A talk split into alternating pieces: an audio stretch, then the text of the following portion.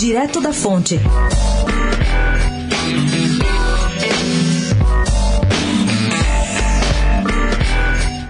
Será no próximo dia 12 o depoimento esperado da deputada Joyce Hasselman à CPI mista da fake news, segundo adiantou a coluna a relatora da comissão, deputada Lídice da Mata, do PSB.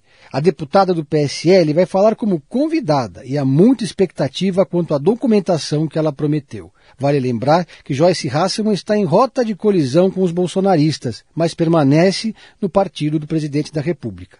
Joyce, vale lembrar também, perdeu o cargo de líder do governo e é cotada para disputar a prefeitura sem o apoio do clã Bolsonaro. No mesmo dia, na CPI, a líder da minoria, deputada Jandira Fegali, vai comandar uma comitiva que visitará Rosa Weber, presidente do TSE. Na agenda, a atuação do tribunal nas eleições de 2020.